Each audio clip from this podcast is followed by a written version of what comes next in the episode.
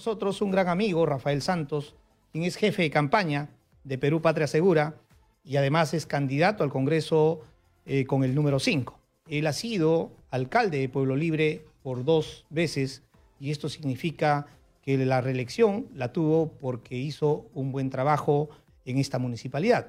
Bienvenido, Rafael. Ángel, muchísimas gracias. Gracias Exitosa que está difundiendo los, no solamente los mensajes, sino las propuestas de los diferentes candidatos eh, y para que conozcan también las hojas de vida de las personas que nos van a representar en el Congreso ¿no? y que podamos tener un mejor Congreso del que se fue. Efectivamente, Exitosa es un medio que está dando oportunidad a todas, eh, eh, digamos, las tiendas políticas, a todos los candidatos para que puedan presentar sus propuestas. Y en todo caso, siendo, digamos, siguiendo la secuencia del, del, tema del día de hoy, ¿qué propuestas tienes con relación al transporte, al tránsito o a la seguridad vial. Me imagino que hay diversas propuestas, pero digamos por un interés de este programa que tiene que ver con la movilidad sostenible, ¿qué temas eh, propone Perú Patria Segura y además Rafael Santos? Ángel, el tema del transporte eh, y del caos vehicular que está, y esto te lo digo porque nosotros hemos participado en las elecciones municipales, yo tengo experiencia de dos gestiones en la municipalidad de Pueblo Libre, en donde eh, nos hemos dado cuenta de que las soluciones son sencillas, solamente es cuestión de tener voluntad y hacer que las normas se cumplan.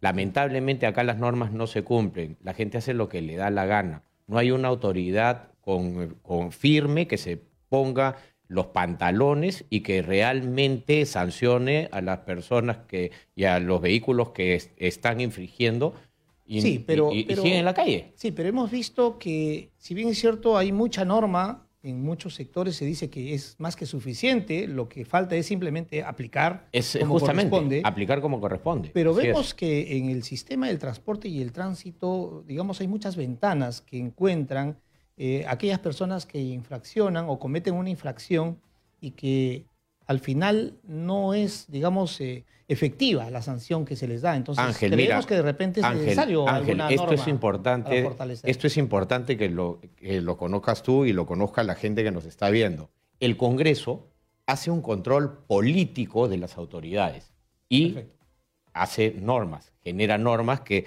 pasan por un proceso para que puedan ser aprobadas en el Pleno y refrendadas por el presidente. Nosotros haríamos el control político a las autoridades que no están cumpliendo con su trabajo.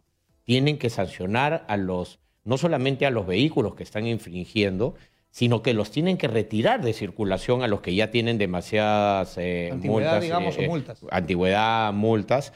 Eh, también, en ese sentido, tienen que hacer respetar las zonificaciones.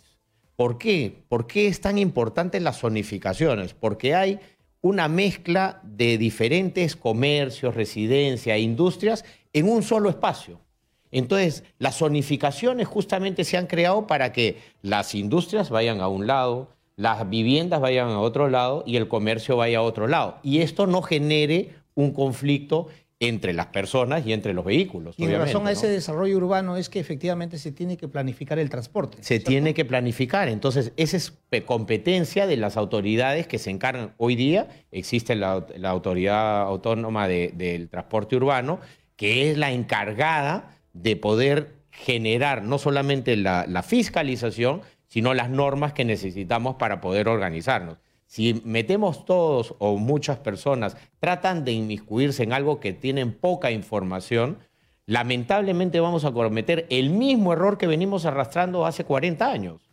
Eh, Rafael, tú que has sido alcalde por dos veces en Pueblo Libre y vemos que, digamos, eh, hay un problema, que las municipalidades distritales muchas veces tienen una competencia y la metropolitana también, y a veces hay una suerte de conflicto de competencias. ¿Qué se tendría que hacer para que la labor de las municipalidades sea eficiente en favor del transporte, del tránsito, del desarrollo urbano, entre otros? Tiene que haber liderazgo de las autoridades, que en este momento no lo hay. No hay un liderazgo, no vemos que el alcalde de Lima se junte con todos los alcaldes y genere conjuntamente con los alcaldes planes de desarrollo, planes de regulación de tránsito urbano, de regulación de, tránsito pesado también. O sea, las normas las saca sin consultar con sus, eh, con sus alcaldes. Eh, Lima tiene una serie de, en los 42 distritos, tiene una serie de particularidades en cada uno de los distritos. Entonces tú no puedes tratar a San Isidro de la misma manera que tratas a los olivos, porque tienen circunferencias diferentes, tamaños, eh, presupuestos, eh, eh, tamaño de, la, de, de, las, vías. de las vías, ¿no? Entonces, es muy importante de trabajar en equipo y, y yo, en, nosotros propusimos crear regiones dentro de Lima, regiones donde mancomunadamente trabajen cinco o seis alcaldes y tienes prácticamente pues eh, una suerte de, seis o cinco mancomunidades que permiten solucionar cada eje en la ciudad. Hoy día no vemos liderazgo. Lamentablemente las autoridades, no solamente el alcalde de Lima, sino las diferentes autoridades en los diferentes estratos del gobierno se basan en base a encuestas, se basan en base a, lo que le comentan o que ven en televisión que está mal o que ven o que escuchan en la radio que está mal y tratan de apagar el incendio. Hoy día no hay una planificación de la ciudad. Y esto lo digo enfáticamente porque estoy preocupado, estamos preocupados como partido en Perú Patria Segura. Nosotros estamos preocupados con la inseguridad ciudadana, con el caos vehicular, lamentablemente con este suceso político que ha pasado en, este año, que se ha disuelto el, Congreso, eh, lamentablemente hay más de 400 mil peruanos que han quedado sin empleo, que no han podido llevar un panetón a su casa o un juguete a sus hijos. Y por ahí es que viene la informalidad. Y ahí es donde viene la informalidad y esa informalidad se la ve reflejada en las calles, esa informalidad llama a la delincuencia y lamentablemente eh, nos ahondamos en un caos que, es el que estamos padeciendo ahora. ¿no? Eh, Rafael, eh, Perú Patria Segura, que tiene como líder a Renzo Reyardo, Así es. es una de las personas que está muy metido en temas de seguridad. Me imagino que como partido ustedes tienen una propuesta para poder de alguna manera aliviar los problemas de inseguridad que vivimos todos los días en, el país en general.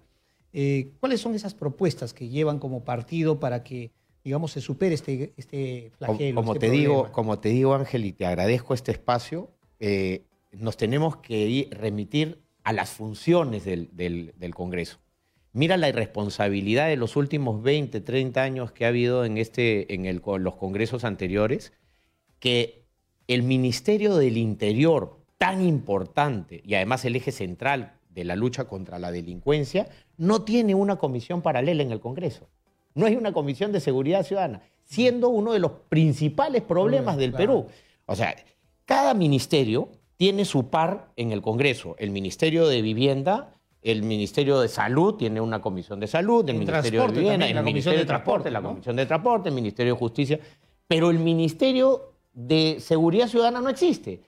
El Ministerio de Seguridad. Eso una propuesta en todo Por supuesto que sí, vamos a hacer la, y además una comisión dictaminadora, una comisión ordinaria dictaminadora que genere leyes. Bueno, creo que esa es una principal propuesta. Importante, y además, no solamente que es la principal, es importantísimo tener una comisión dictaminadora, porque de ahí van a salir las leyes que van a favorecer a todos los ciudadanos que estamos siendo vulnerados con la inseguridad. Hoy día, hoy día, con este Congreso que se ha ido y los últimos 30 años, la seguridad ciudadana ha estado en la Comisión de, Orden Interno, Defensa Nacional y de Orden Interno. Entonces, ¿cómo vamos a luchar contra la inseguridad si no tenemos una, una comisión, un espacio donde elaborar normas que... Sabes que el tiempo es corto en, el medio y yo, yo quiero dar palabras finales. Mira, yo, eh. quiero, yo quiero comentarte algo que estamos muy preocupados. Eh, hemos recibido justamente la exclusión de Fernando Sillonis a esta contienda electoral.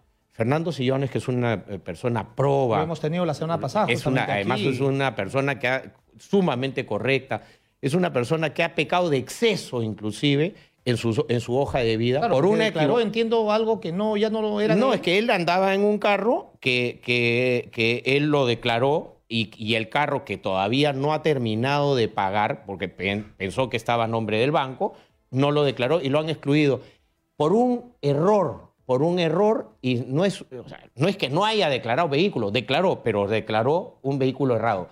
Mira, mira lo que está pasando y que yo quiero al, al público en general de, eh, darle una alerta de lo que está pasando. Bien, hay candidatos, hay candidatos que siguen en la contienda electoral y han tenido sentencias confirmatorias. Eso es grave. Gravísimo, gravísimo. Bueno. Porque con una sentencia confirmatoria te inmediatamente tienes que salir del, Y del no el proceso. otro que es algo irrelevante. Y el otro que es algo irrelevante, ¿qué pasa? ¿Qué pasa con el Jurado Nacional de Elecciones? ¿O nosotros somos el patito feo?